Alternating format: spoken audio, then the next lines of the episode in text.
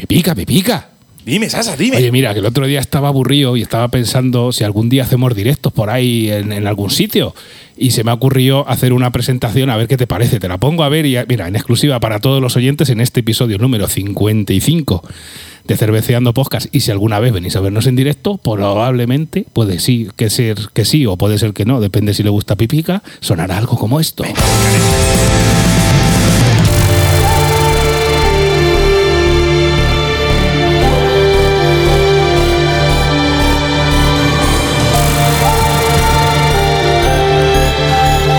Muchas gracias por estar al otro lado en otro Cerveceando Podcast. Con todos ustedes, su estilo favorito son las cervezas bitter. Su cerveza favorita es la Brujezot, zamarro y guapo a la par que elegante, Mr. Pipica.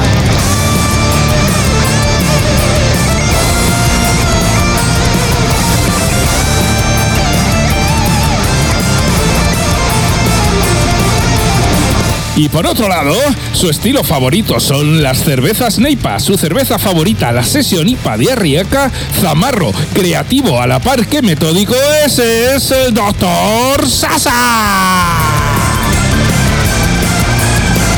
Bueno, Pipica, ¿qué te parece? Me parece, me parece bien, me parece guay, pero creo que. Hay que darle un poquito más de calidad de audio, ¿eh? No, hay que tener un poco de calidad de audio y podemos, tenemos, como tenemos gente así, amiguetes, engañar a algún colega para que nos ponga la voz ellos. Bueno, ponga, tenemos por ahí buenas voces ahí en eso, sentido, ¿eh? Por eso, por eso. Podemos tirar de coleguillas Claro y a que lo sí. mejor ir- el guion me parece bien, me parece- la presentación me parece perfecta. Bien, bien. Pero eh, un poquito más de calidad.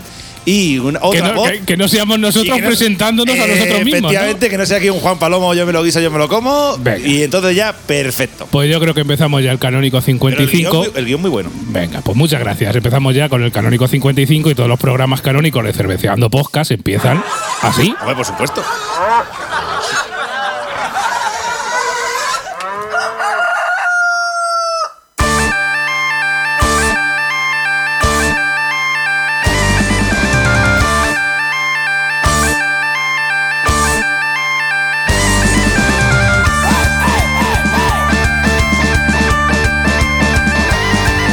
Bueno, pues ahora sí, segunda presentación pipica. Bienvenido, bienvenida, depende del caso, a Cerveceando Podcast, el podcast donde hablamos de cerveza sin pretensiones. ¿Por qué, pipica? Porque no somos ningunos flipados. Aquí, a este lado del aparato y a la mesa de para que suene todo más o menos bien o más o menos mal, es- es- soy yo, que soy el doctor Sasa, y enfrente de mí me complace tener de nuevo a Mr. Pipica. Hola, hola, hola. Y si has leído el título del episodio, pues ya sabes un poquito de qué te vamos a hablar. Y es que te traemos un especial de cervezas italianas. Pasto pesto, pesto. Claro, pesto, pesto, pasto, pesto, pesto, pisto.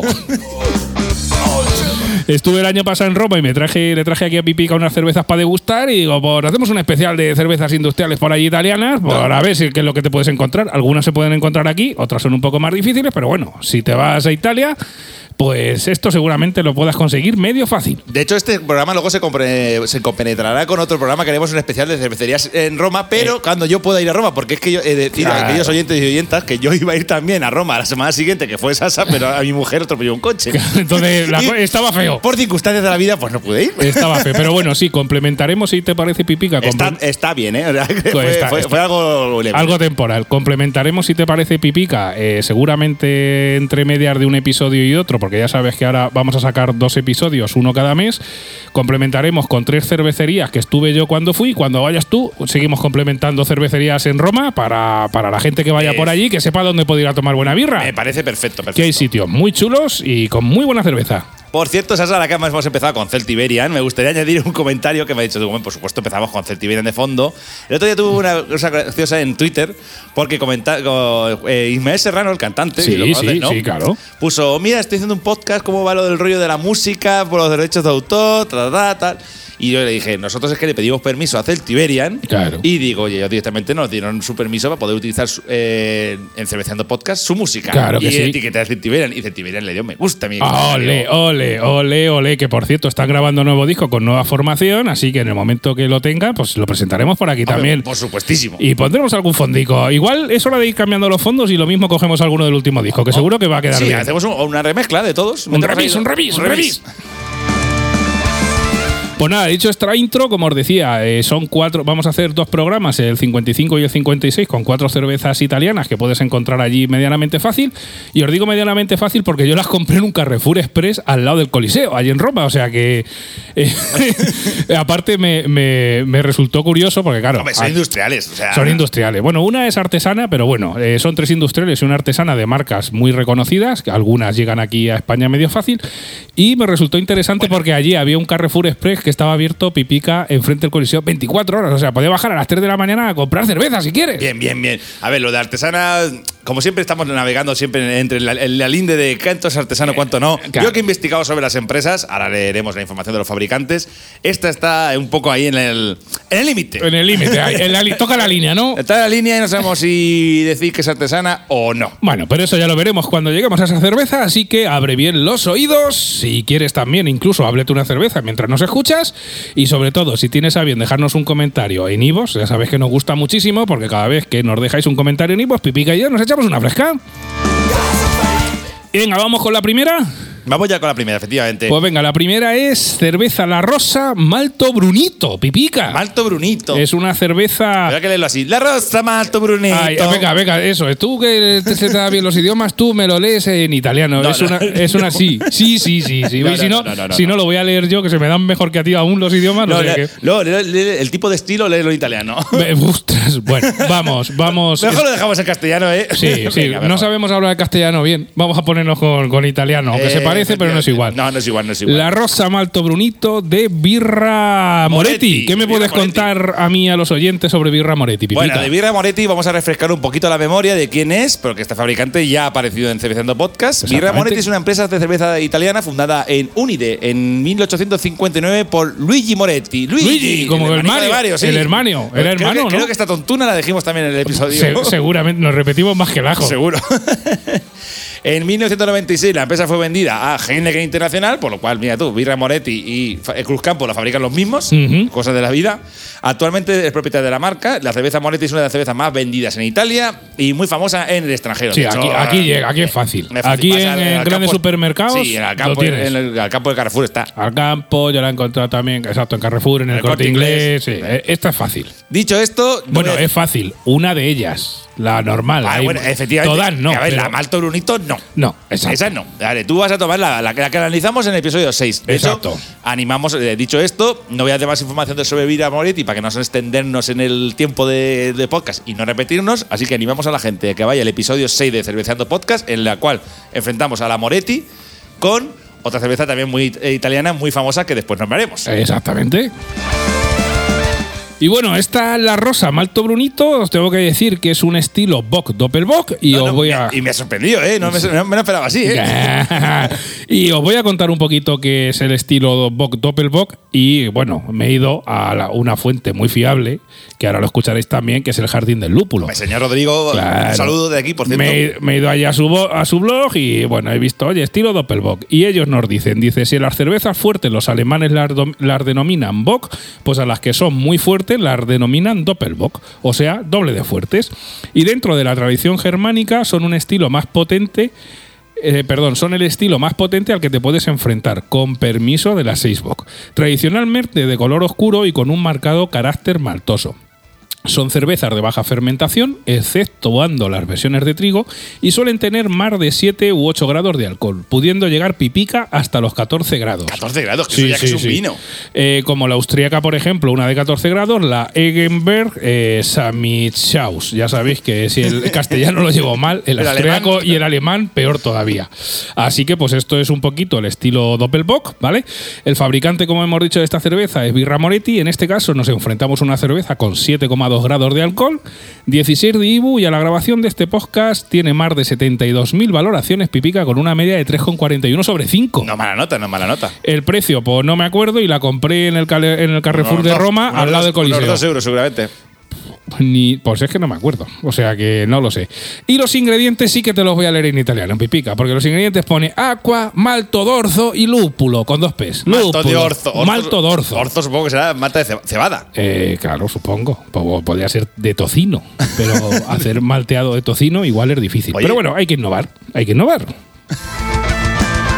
Y bueno, si has probado esta birra, déjanos un comentario en Ivos a ver qué te ha parecido. Y si, la has probado ahora o si la vas a probar al futuro, te vienes a este episodio del podcast y nos dejas un comentario porque ya sabes que nos encanta que nos dejéis comentario en Ivos porque Pipica y yo nos echamos una fresca a tu salud. Y bueno, ¿empiezo yo o empiezas tú? Empiezo yo mismo. Venga, por dale caña, dale caña. A ver qué te ha parecido. ¿Qué te ha parecido esta cerveza que te traje de la mismísima Roma al lado del Coliseo? Bueno, vamos a ver. Olía, olía a sangre cristiana. a León. A León. a León que devorado por cristianos. Ay, ay, por ay. cristianos. Cuéntame. Bueno, a ver, la última birra Moretti que me tomé fue la que analizamos en el episodio 6, por lo cual hace ya bastante tiempo y me pareció una cerveza del montón, también lo digo. Eh, pero os os adelanto que esta cerveza para mí no lo es. Esta no lo es. O sea, de hecho, he de decir que me recuerda mucho a la cerveza bohemia de Sagres. ¿Os Oh, que te gustó tantísimo. Gustó mucho. Cerveza buena portuguesa, sí, señor. Si- pero está siendo más, más fuerte. Lo de Doppelbock se nota. Se nota, ¿no? Por lo que he escuchado de aquel episodio, hicimos el especial de portuguesas, ¿no os acordáis, no? Eh, recomendamos aquel- el episodio, escucharlo, está muy chulo, ¿de acuerdo? Cervezas portuguesas, lo buscáis en Google, cervezas portuguesas, cerveceando podcast y el señor Google muy amablemente os lleva Eh, directamente. efectivamente. Bueno, dicho esto, vamos con la cata. De espuma, la verdad, muy bien. De hecho, tan bien que con cuidado, que como te, si no, como vayas un poco ligero, te pasas. sí, te, pas- te pasas de frenada. Te pasas de frenada y se sale la cerveza y además es duradera y deja hacer kiko. El aroma que posee es un aroma maltoso tostado y un pelín alcohólico, recordando en cierta ocasión a una barley wine. Ajá. Y no es de extrañar porque tiene 7,2 grados de alcohol. Muy mal disimulados, por cierto. O sea, lo- los enseñan, ¿no? Yo sí, tengo sí, alcohol sí, sí. y aquí lo llevas. A ver, a mí no me estorban, pero a más de uno le echará para atrás a la hora de beber esta cerveza, ¿vale? Sí. Porque es verdad que te deja ahí un poco de regusto alcohólico, pero ahora vamos con el sabor después. El color que posee es un color ámbar oscuro limpio, sin ninguna impureza, rozando ya el marrón. Ujú. En cuanto al sabor, lo principal que notas es el malteado casi caramelizado, con un amargor final al trago y un pequeño, eh, pequeño regusto a alcohol. Ujú. O sea, es, un- es una mal- es malta Y alcohol. al- eh, malta intensísima. Luego, el, eh, digamos, al final del trago, notas un pequeño el amargor un poquito y luego ya alcohol, al final del regusto. Ujú. O sea, te pasas el gatete, pero arañando, como dices tú. Araña un poquito ahí, con, la- un con las poquito. uñetas ahí. Al principio te sorprende y te invita a dar otro trago, pero a la larga es verdad que cansa un poquito, siendo el, eh, todo el tiempo muy intenso el sabor. Esta cerveza yo la tendría en la nevera y me la tomaría como algo excepcional o como para saborearla sin prisas. Una cerveza para degustar, como si fuera un coñac, tranquilamente tú te la abres y la degustas y a lo mejor... Y que fluya el tiempo, ¿no? Sí, incluso te tomas solamente esta cerveza, porque para mí es una cerveza que no es para hacer maratoniana, ni muchísimo menos, porque además con esos siete y pico grados que tiene el alcohol, tiene más peligro que una caja bombas. Ya, ya te digo. Por lo cual, esta cerveza, decir que la recomiendo, pues mira, sí, sí, me, me ha gustado mucho la cerveza, está buenísima. O sea, es una buena cerveza, eso sí, pero como digo, para tomar de vez en cuando. De vez en cuando. O sea, pero dentro de lo que es una que es cerveza industrial, pero que es una Doppelbock, me parece una, una- una buena elección. Es decir, de que si quiero este estilo, mira, puedes tomar este, esta, esta opción. Si quieres probar el decir, oye, mira, una, te recomiendo una Doppelbock, esta. Ah. Y a lo mejor puede ser una buena elección para la gente. Yo le he puesto una buena nota, le he puesto un 3,75. Sobre 5, oye, muy bien. Y además por encima de la media que tenían Antab. O sea, O sea, que te ha gustado ha esta, gust- esta cerveza de birra Moretti que te he traído ha- desde Roma. Me ha gustado, me ha gustado, pero con cuidado, ¿eh? Con cuidado, con ojito. cuidado, Siempre ojito. recomendamos, ya sabes, no beber mucho y que lo acompañes si puede ser de algo sólido, porque sobre todo cuando empezamos a moverse en grados de alcohol 7, 8, 9, 10 hasta 14, pues o lo acompañas de algo sólido o te vas a echar la siesta rápido si tienes cama. O sea que. Claro, claro, claro. Si la gente cuando me pregunta que por qué me gustan las cervezas británicas, uno de los motivos es precisamente porque no tienen tanta graduación de alcohol. Claro. No, porque, Porque te, te puedes chuflar dos en vez de una. Ahí has dado. Ay, pájaro, que te gusta el alpiste. Bueno, pues después del 3,75 que le ha puesto Pipica, pues a ver qué me ha parecido a mí esta, esta cerveza de birra Moretti. Efectivamente, Sasa, cuéntanos un poquito. Pues venga, os contaré que al echarla en vaso te hace una espuma de color tostadico en buena cantidad y cremosidad. Sí que es cierto que le podría pedir que durase un poquito más porque ciertamente al echarla en el vaso es muy bonita de ver esta cerveza. La verdad es que la miras y con su colorcito, que ahora os diré cómo es, la cantidad de espuma y tal, es, bonito de ver. Estoy O sea, totalmente de acuerdo contigo. Eh, buen aroma a pan del bueno, como tú decías, mucho olor a malta, pues a pan del bueno huele, a maltas tostadas con un ligero toque dulce. Te incita a darle un trago sí o sí a esta cerveza. Color rojizo oscuro, cristalino y con un burbujeo decente. La verdad es que mola mirar a través del vaso y ver todo rojo. Eso lo dice, me puse y miré a través del vaso y vi toda la donde estaba yo bebiendo esa cerveza todo rojo. Pero es oscura, ¿eh? Sí, sí, casi sí, sí. llegando al marrón, ¿eh? Sí, sí, sí. Eh, bueno, ya sabes yo que los colores Sí, sí, sí, marrones tengo yo, lo veo rojo, pues ya está. Vamos con el sabor. Pues os diré, de primer trago, sabor muy malteado a pan del bueno, no el panuzo este que saben algunas cervezas de que saben a maltas malas, no, pues este es pan del bueno, de este especial eh, artesano, ¿vale? Con toques tostados y te deja un regusto dulcecico al final del trago muy interesante. El regusto que te deja te sube un poquito de ácido y toques dulces. La verdad es que te incita a darle otro tiento. En segundos tientos y posteriores a la cerveza aparece un amargor leve y un, y, y un poquito de toque ácido. Sigue dejando un regusto dulcecico muy interesante. La verdad es que la parte alcohólica solo aparece en tu cabeza. Recomendamos ¿a ti no como si. No, yo no le he sacado no, mucho regusto al alcohol. Pues mira, qué cosas. Ahora, en la cabeza sí que sube, ¿eh? Recomendamos, como siempre, echarla con algo sólido porque los 7,2 gradetes que tienen se sube con el dulcecico, ¿vale? Una cerveza fácil de encontrar en Italia, porque yo ya te digo, la encontré en un Carrefour Express, incluso también pipica en España con ciertas particularidades. Yo la he probado en los Torp, esos barriles pipica de 2 litros que enchufas a una máquina y salen cañas que te pasas. Sí. Pues eso lo he encontrado que mi hermano, Ismael, que ya lo conocéis porque es el cervecero mayor de Cerveceando Podcast, tiene uno de esos y yo esta cerveza primeramente antes de Italia la probé en un tor de eso y me estuvo que te cagas.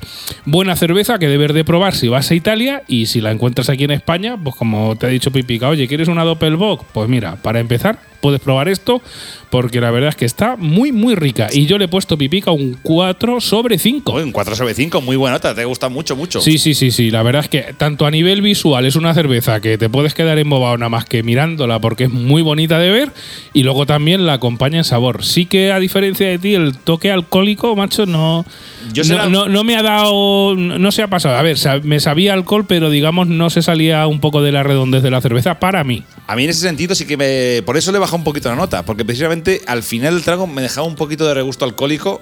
Sí, no, yo- ya sabes que yo soy igual en- que tú. Si me deja regusto alcohol, le quito entonces- un poquito de nota. le quito un poquito de nota preci- precisamente por eso, porque me parece una cerveza muy buena, me gusta mucho y entonces claro digo, "Uf, es que me cansaría, o sea, sí que es verdad que la veo yo, realmente si la veo de barril, pues, la traen en una cervecería en Albacete o alguna historia dice, "Eh, la tenemos aquí, probablemente incluso la pida y me Sí, pide una sí, pinta, sí, sí, sí. pero solo una, solo una pide. Sí, no, es, es- eh, es compleja porque tiene mucho, mucha graduación.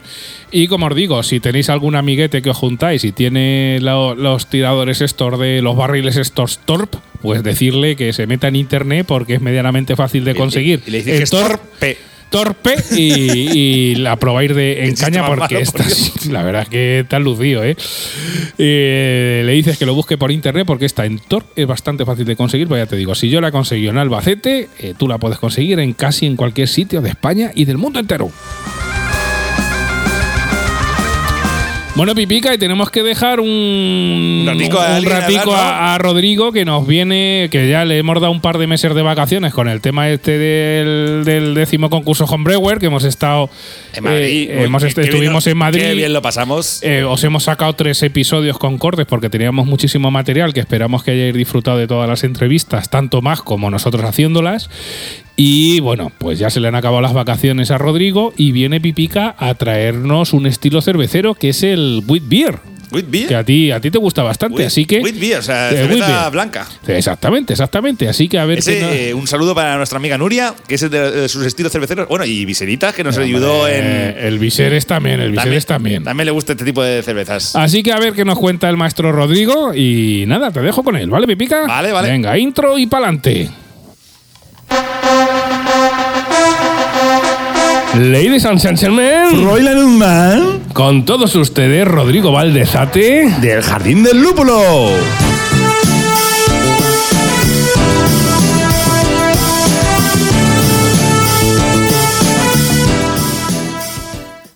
Hacía mucho que no pasaba por aquí en persona, así que hola Mr. Pipica y Dr. Sasa. Y hola a todos los que oís este, el mejor podcast de cerveza hecho en España. Aunque la verdad es que no podéis haberme echado mucho de menos, ya que he estado en las apariciones en las que se ha hablado del concurso Homebrewer. Pero si es que ha salido hasta en vídeo. Más bien estaréis hartitos de mí. Pero espero que cuando me ponga a hablar de estilos, se os pase, ya que hace mucho que no tratamos uno. Y el que hoy os traigo es las Pit Beer, las cervezas de trigo belga. Lo primero, comentar que, etimológicamente, significa lo mismo que las Weissbier alemanas, cervezas blancas, pero que son muy diferentes de las cervezas de trigo bávaras. Para empezar, porque estas llevan menos trigo en la receta. El mínimo es un 30%, mientras que en las alemanas es más de un 50%. Y además lo llevan sin maltear, crudo, el grano. La otra diferencia es que como los belgas no tienen una ley de la pureza como la de 1516, pues pueden echarle otras cosas que no sean malta. Bueno, eso ya lo han hecho porque el trigo lo han hecho sin maltear. Agua, lúpulo y levadura, que son las cosas que solo pueden usar los alemanes. Y por eso en las Bitbier les echan especias. Para ser concreto, habitualmente se les echa semilla de cilantro y piel de naranja amarga. Aunque yo he probado algunas con pimienta, laurel o manzanilla, y también les da toques interesantes. Antes de pasar a describir cómo son las Bitbier, me gustaría dar un apunte histórico. Este estilo de cerveza prácticamente se extinguió a mediados del siglo XX, cuando cerró la última fábrica del Brabante flamenco en las que elaboraban este tipo de cervezas. Y echándolas de menos, un lechero de profesión llamado Pierre Celis montó en su ciudad, Hoegarden, su fábrica en 1966 y empezó a elaborar la que llegaría a ser la Bitbier más conocida del mundo, la Hoegarden. El alcance mundial de la marca llegó con la adquisición mayoritaria de Stella Artois tras un incendio de la fábrica y la posterior unión de la matriz en Interbrew primero y en InBev y AB InBev después. Pero vamos, que esa es la más conocida, por salvar y recuperar el estilo base, pero hay otras muchas marcas que lo elaboran. Luego comentaremos alguna. Ahora, a ver qué esperar de una cerveza tipo Bitbier, también llamadas Bière Blanche, en las partes en las que se habla francés. Y es que, pues, vamos a esperar ver una cerveza turbia, como las alemanas, pero de un color mucho más claro, un aspecto pajizo, lechoso, de ahí su nombre, y la espuma, por supuesto, pues también es blanca, y suele ser de cantidad media y persistencia, pues entre media y baja.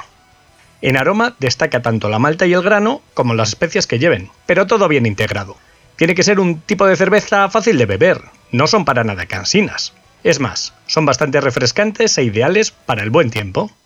El sabor es dulce, con un toque ligeramente ácido que potencia ese frescor del que os hablaba. Y su graduación, que suele estar en la media del 5 o 6 en volumen, permite beberla para calmar la sed. De este estilo no hay muchas versiones alternativas, diferentes, raras.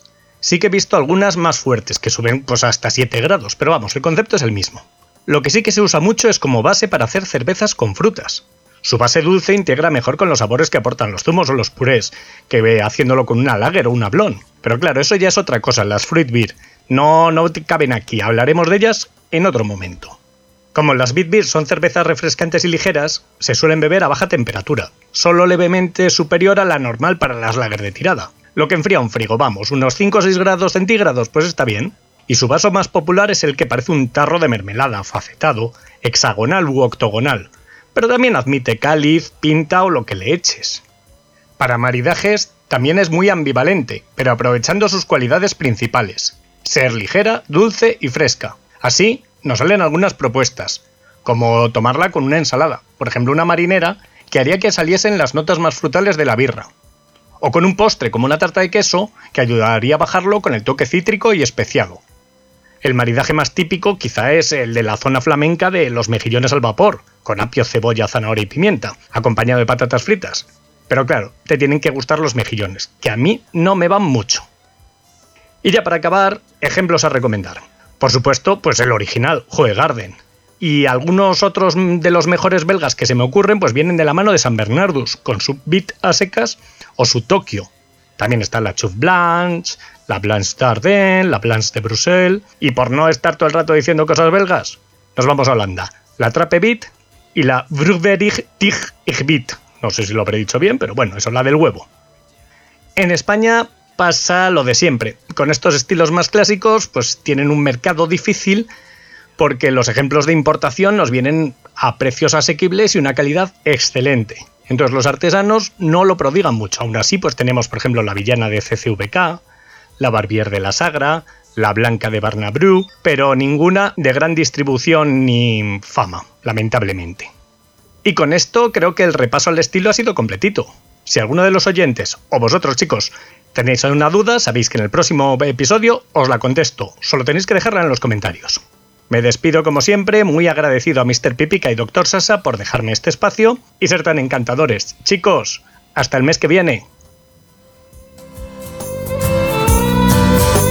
Bueno, pues muchísimas gracias a Rodrigo por darnos otra lección magistral de la Whitbeer. Y oye, lo primero, que no lo sabía, vamos a agradecer a Pierre que revivió el estilo, porque la verdad es que está muy rico. No, no, sí, sí, la verdad es que es un estilo que yo personalmente no lo suelo pedir mucho, pero sí que le tengo mucho aprecio. Le tengo, sé que son cervezas muy buenas. Es cierto que de verdad la Joy Garden es la más famosa, es la Sí. que todo el mundo conocemos. La, cerveza blanca, Joy Garden. Claro.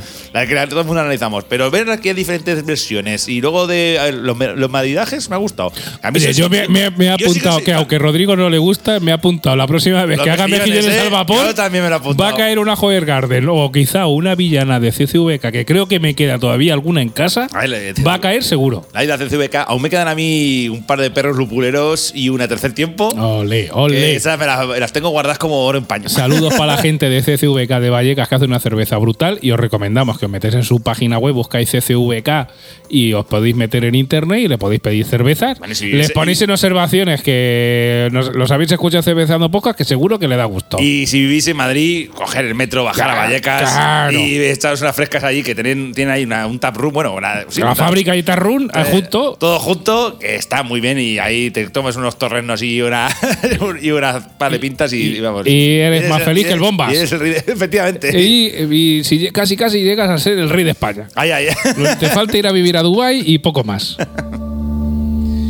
Y bueno, Pipica, ¿vamos con la segunda o qué? Vamos con la segunda, vamos con la siguiente cerveza. Pues venga, la siguiente cerveza que le traje a Pipica para catar y para, para daros toda la información por si vais por allí por Italia, es una cerveza que mm, eh, la fabrica Birraflea y se llama Héroes Red Ale. Como estábamos antes con una cerveza que era roja tirando marrón, pues seguimos con una Red Ale. Bueno, hay, que, hay que decir que las cuatro cervezas italianas cada se parecen En nada. en prácticamente nada, efectivamente. las hemos- es las un poco es, es un poco de lo que puedes encontrarte en el mercado italiano. Ese es el ejemplo que queremos dar aquí en este Hombre, probablemente el mercado italiano sea muchísimo más amplio, pero Hombre, bueno, os hemos traído cuatro. segurísimo, Claro, bueno, seguro, exactamente. Os hemos traído cuatro cervezas distintas, un poco, pues para comentarlas Sí, y que si las veis por allí, que las típico, catéis. que, que si voy a Carrefour de allí de, de, ahí de Italia, ¿qué me coño me encuentro? Claro, al lado, yo os digo, si vais a Roma, al lado, en una de las esquinas de que dan ahí al Coliseo, hay un Carrefour Express, que es una gente fantástica, que por cierto hay un charcutero que le mando un saludo de aquí. No creo que oiga el podcast, pero me preguntó y se lo dije y me dijo, ah, cerveceando podcast, lo voy a buscar. Si nos escucha el charcutero, que hay un charcutero buenísimo en ese Carrefour Express, un saludo para él. eh, las podéis ¿Que ¿Te encontrar vendió allí. pastrami o qué? No, no, el tío era guay, me preguntaba por todo, macho. Conocía el fútbol español, conocía un montón de cosas y, y le gustó el tema. O sea que aparte te daba charla. Pero bueno, eh, un saludo para él si me está escuchando, cosa que dudo, pero bueno. El- vamos, que si las he conseguido en un Carrefour Express, las podéis conseguir súper fácil en Italia. Bueno, ahora vamos con la, cerveza Herbes Red Ale, que la fabrica una empresa que se llama Birraflea. Cuéntame un poquito, Pipica. Esta es la empresa que os he dicho antes que navega entre industrial y artesanal. Ellos te venden la marca de que son artesanales, ¿vale? Está en la línea, Pero ¿no? está en la linde, ¿vale? Está ahí linde, está ahí ahí. que dices tú. Bueno, alguna gente te podría considerar ya industrial. Ya porque tu, volum- tu volumen de ventas y todo es muy grande. Así que bueno, voy a hablar un poquito de Birraflea. Birraflea es una microcervecería italiana, la cual tiene una página web que hay que decir que el botón de traducir, de traducir al inglés no funciona. Ah, que le por saco. Aquí se habla italiano y punto. No, no, eh, pero es que me hace gracia porque tiene la bandera italiana y la inglesa. Digo, y yo le daba todo el rato a la inglesa para que se pusiera en inglés la página web y no. Ah, Te lo ponen para que Pasto, piques. pesto. Pasto, pesto, pesto. Pisto. Claro que sí. Dicho este apunte, hemos, podido averiguar no solo que se dedica a la fabricación y distribución de cervezas, sino que también al aceite de oliva. Anda. Tócate los cojones. Esta familia se ve que tiene también un montón de tierras con olivos y entre las cervezas también hacen Claro, ahí pero te- tenía trigo y cebada, pues voy a hacer cerveza y tengo olivos, pues hago aceite. Pues hago aceite, Claro efectivamente. sí. Con una planta de última generación fundada en 2020, es capaz de producir, aquí es donde vengo yo de la producción, 28.000 hectolitros de cerveza al año. Claro, 28.000 eh, litros son muchas, vi- ya, muchas litronas, ¿eh? Son muchas litronas, ¿eh? Únicamente donde sus propias maltas cultivadas en su finca familiar. Volvemos otra vez artesanal. ¿Me entiendes? O sea, el volumen de producción es muy grande, pero sí que es verdad que luego las maltas son suyas. Claro. Eso sí, comprando los lúpulos de más de 3.000 kilogramos eh, eh, altamente seleccionados a gente, bueno, a gente al extranjero. Actualmente Birraflea produce 10 tipos diferentes de cerveza artesanal. Entre los que se encuentran actualmente los estilos más característicos de las cervezas artesanales. Ajá. Básicamente la SIPA, la Red, la Blonde, la Weiss, etc.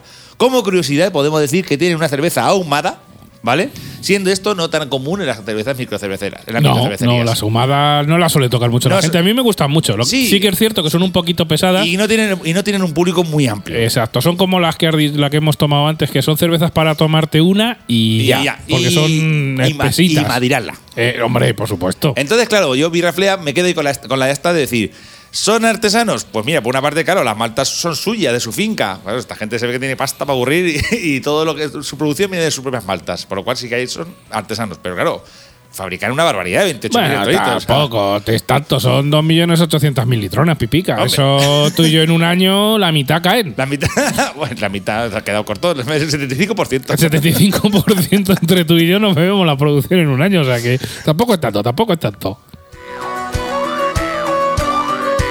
Y bueno, por esta cerveza Héroes Red Ale es un tipo Red Ale y bueno, pues os voy a contar un poquito sobre, sobre el estilo. Bueno, este estilo creo que a nosotros nos gusta mucho. Sí, sí, bueno, ya sabéis que si sois asiduos del programa, a mí la Iris Red Industrial de, en este caso de Estrella de Galicia, me gusta mí- muchísimo. Y a mí la Red Ale de Cerveza 69. Y ya, si te vas a la parte artesana, la red de cerveza 69, que lo tenemos aquí al lado en Albacete, pues está para morirte. un saludo para la gente de Cerveza 69. Exactamente.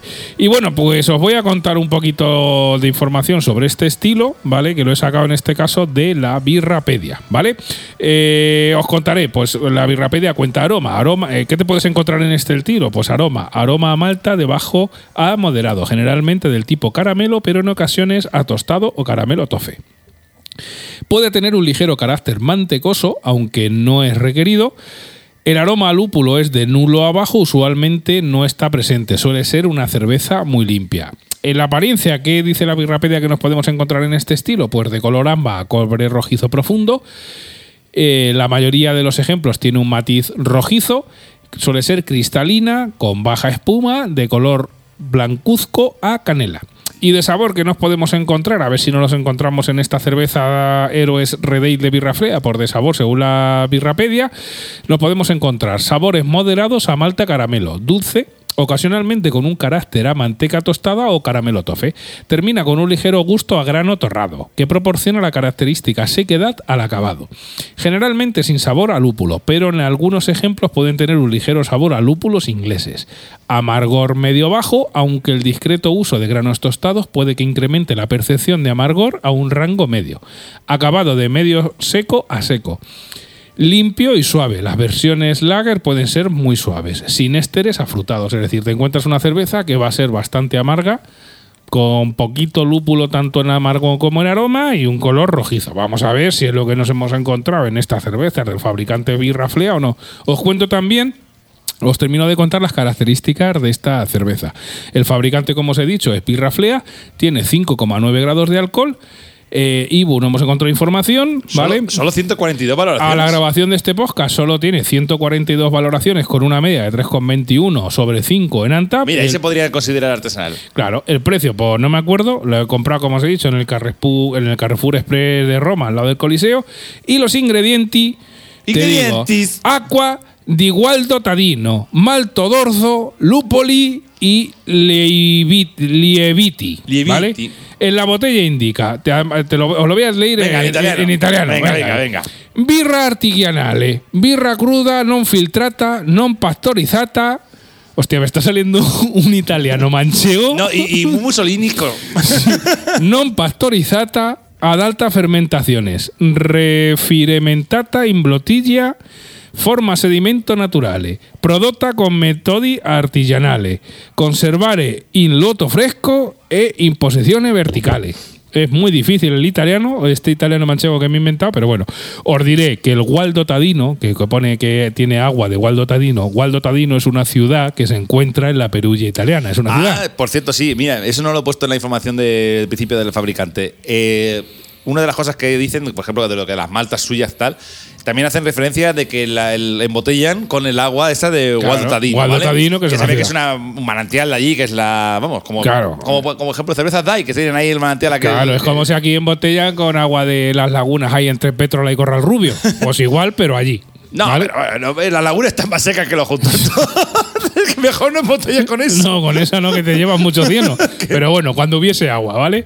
Así que, pues esto es un poco la información general de esta Héroes Redale de Birraflea, que podéis encontrar medianamente fácil allí en, en Italia, en concreto en Roma.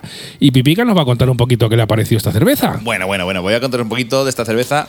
Eh, es decir, que claro, yo me la esperaba, me esperaba expectativas con esta cerveza porque es una Red Ale. Una Red Ale es, es uno de mis estilos favoritos. A mí decirlo. también. Me gusta mucho ese, ese estilo. Sobre todo, lo digo, soy sincero, el, el estilo de cerveza 69. Me, me la bebo, me la bebo de, de dos en dos. Claro que sí. Aparte, Pipica, yo le he visto porque abre dos y se mete una en cada lado de la boca y hace ahí, y se las bebe. Le gusta muchísimo. Y bueno, tenía expectativas porque he de decir que también me ha encantado la presentación de la botella. La botella Sí, estaba súper chula. la- el diseño está guay. El diseño está guay de la, de la etiqueta, sí, señor. pero no me has cautivado del todo de reconocer. Pero es una buena cerveza. Bueno, dicho esto, esta cerveza, vamos a con la cata. Esta cerveza posee un aroma maltoso con toques ácidos, o por lo menos así me lo ha parecido a mí. El color que posee es un ámbar turbio, sin filtrar, típico de este tipo de cervezas. O sea, no, no puedes ver a través de la cerveza ni de palo. No hace mala espuma a la hora de servir la cerveza en el vaso, teniendo una duración media y hace del kiko. En cuanto al, al sabor, diré que noto maltosa suave. No demasiada amarga, porque amarga prácticamente no es. Pero para mi gusto se queda corta de intensidad en el paladar. Para que sea una gran cerveza, para, para lo que es para mí. Digo, cosa que eso para aquí es lo de la más la penalizo. Si tuviera más intensidad a la hora del trago, Sí, es que de, mí- que de esto que se te llena la boca de sabor, que ¡ah, efectivamente. qué bueno está. Efectivamente. Y si pudiera saborearla, le subiría la nota. Pero siendo así, por eso le bajo a 3. El de 5, el de 5 por ejemplo, sobre 5 le pongo un 3.25. Bueno, ahora, aún así no está mal, ¿eh? Le pongo buena nota.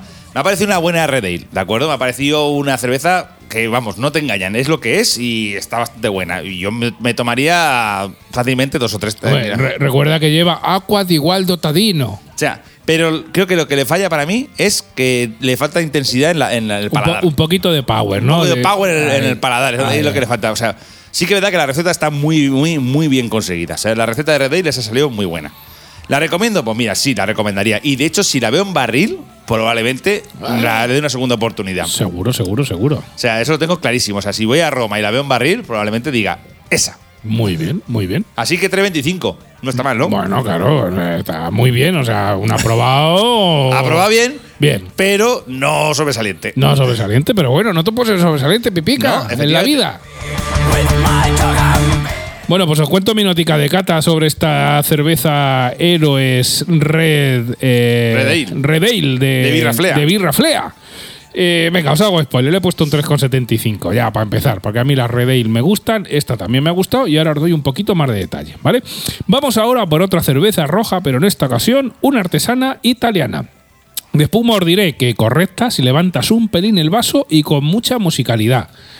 ¿Qué es mucha musicalidad para mí? Pues esas cervezas que le echas y, luego durante un ratico están ahí haciendo música. y ¿Vale? Musicalidad son aquellas cervezas que la espuma chisporrotea conforme la echas en el vaso.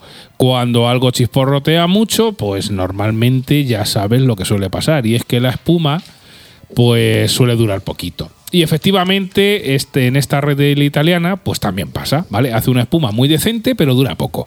Aunque una pequeña película blanca de espuma te acompaña durante todo el viaje cervecero. O sea, no se queda que parezca que te estás bebiendo un zumo, se queda ahí un poquito blanco, no mucho, pero te sigue acompañando, ¿vale? Buen aroma a maltas tostadas, huele a pan del bueno, como la cerveza que hemos dicho anteriormente. Estoy haciendo la cata antes de comer y me está entrando unas ganas de untarme algo rico en el pan que te cagas. O sea, tenía un hambre importante. Color rojizo, bastante turbio y deja algo de pozo. Ya te lo indica en la botella porque es non filtrata. Non filtrati. Te pone non, fi- no, non Non filtrata, filtrata. non filtrata. Non filtrata. Si te pone non filtrata, pues vas a encontrar algo de pozo y vas a encontrar un poco de turbiedad. Que no, ¿vale? fri- que una, que no una, fritata, una fritata. No, no, no, cosa. fritata es otra cosa, efectivamente. De primer trago, pues os diré, buena cantidad de sabor en boca donde ya aparecen los toques amargos, tostados y dulces, todo bastante bien conjuntado. Incita a darle un segundo trago rápido, no te estés mucho, porque te, te invita a ello.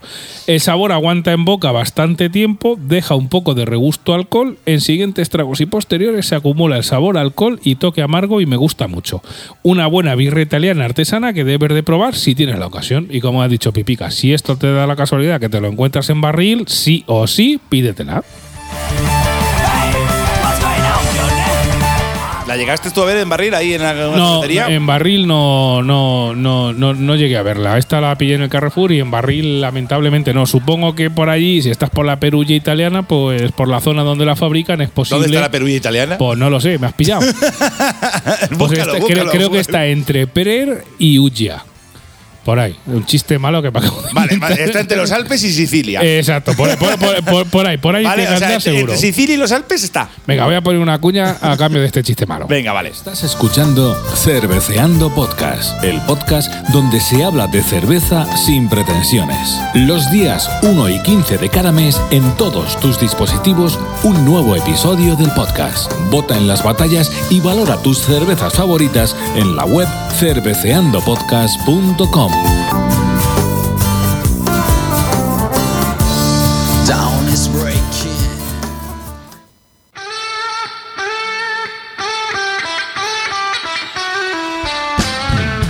Y con todos ustedes, Rafael Espinosa.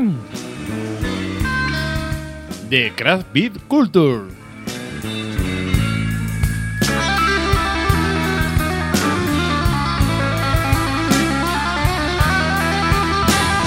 ¿Qué pasa, Craft Believers? Una vez más en este espacio que me cede Cerveceando Podcast.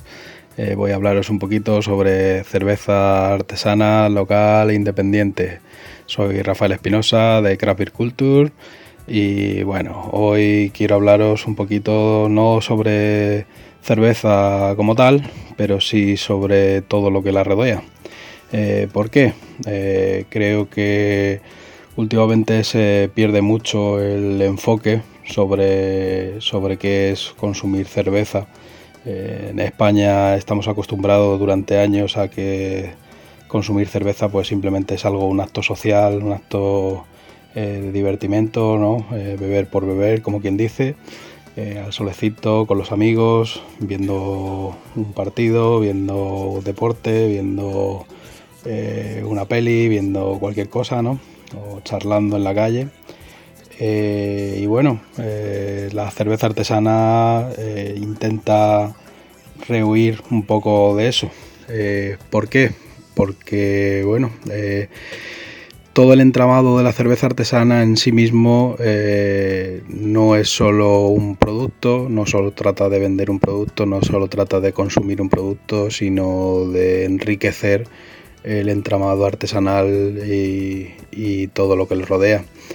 Eh, hace poquito estuvimos en, en La Redondela, en el jardín de Rubens, eh, Rubens Beer, eh, haciendo el, vamos, celebrando el evento Save the Lagers. Eh, Save the Lagers pues nació como un concurso de cerveza casera, pero intentamos darle una vuelta de tuerca. ¿Por qué? Porque, bueno, eh, nosotros lo que nos interesa en Cravir Culture pues es dar un empujón a la cerveza artesana local e independiente.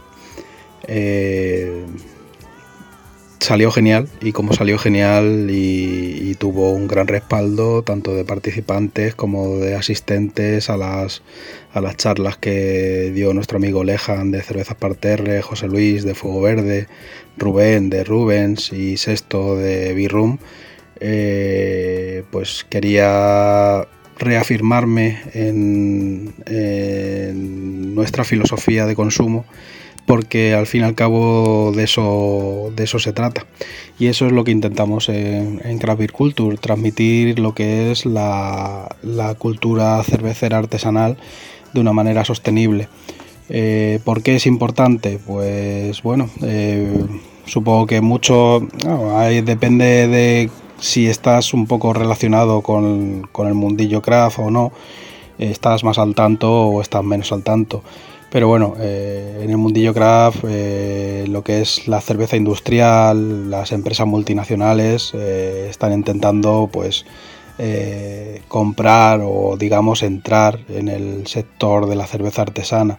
La cerveza artesana en España pues llevará un par de décadas eh, intentando eh, promover lo que es la cultura cervecera intentando que la gente conozca la cerveza de tal manera que no sea simplemente beber por beber, sino beber para disfrutar, beber para conocer un producto, beber para apoyar un producto, beber para crear, digamos, una familia y, y crear eh, un entramado de cerveza artesana, sostenible, local y que sobre todo eh, pues repercuta en lo que tiene que repercutir, que es en las personas que, que conformamos el, el sector.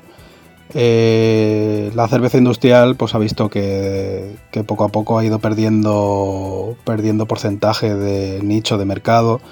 No la ha perdido en realidad, o sea, yo mm, estamos totalmente seguros de que los consumidores de cerveza artesanal no se los han robado a la cerveza industrial, todo lo contrario, la cerveza artesana ha hecho un trabajo de difusión y de, y de captación que no estaba haciendo la cerveza industrial, entonces eh, hemos, ampliado mercado, digamos, no, no le hemos robado nada a la industria, sin embargo la industria sí que está robando eh, consumidores a la cerveza artesana independiente.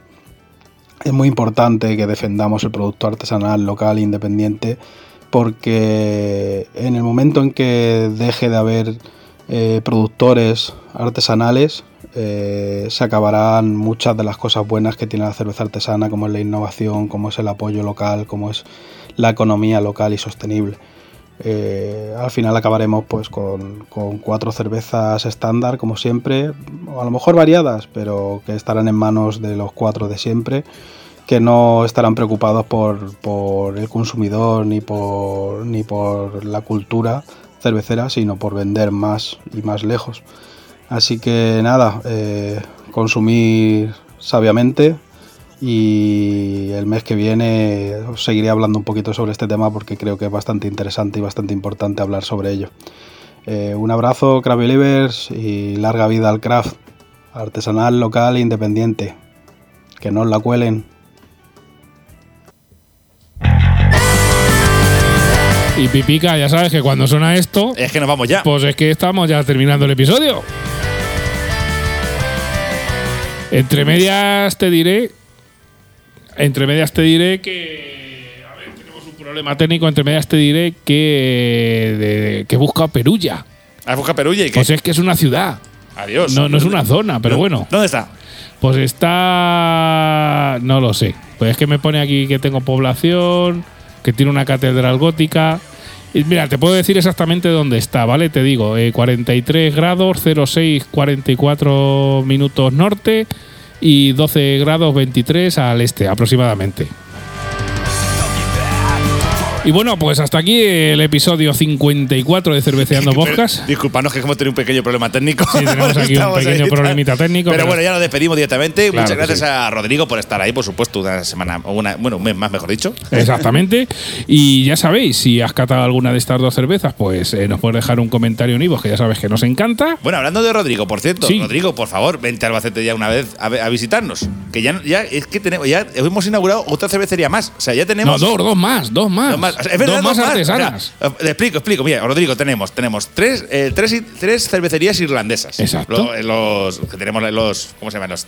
Los, que- Los San Patrick's. Los San Patrick's. Eh. Tenemos los dos bigotes blancos. Exacto, Tenemos la buena pinta. exacto. Tenemos, y ahora han abierto dos Y más. ahora han abierto dos más. Tenemos la, una hamburguesería que, que tiene cervecería de la Roda, que Claro. tiene la de, de Greenhouse. De Greenhouse. la- que se llama Smash Burger. Y luego Sí. tenemos también el Tap Room de CBC 69. Claro, O sea, Rodrigo, tenemos Rodrigo, que hacer aquí un evento. Tenemos aquí, vamos, cervecería artesana para que quieras. Además, que sepas que Pipica, que Rodrigo que escucha esto, probablemente cuando lo escuche tenga un WhatsApp inmediatamente en mi teléfono. Ahí, Así que nada, hasta el próximo episodio. Recordar pues que, que nos dejéis comentarios en Ivos y que nos recomendéis a vuestros amigos amigas, hombre. Nos vemos en el próximo episodio de Cerveceando Podcast. Adiós.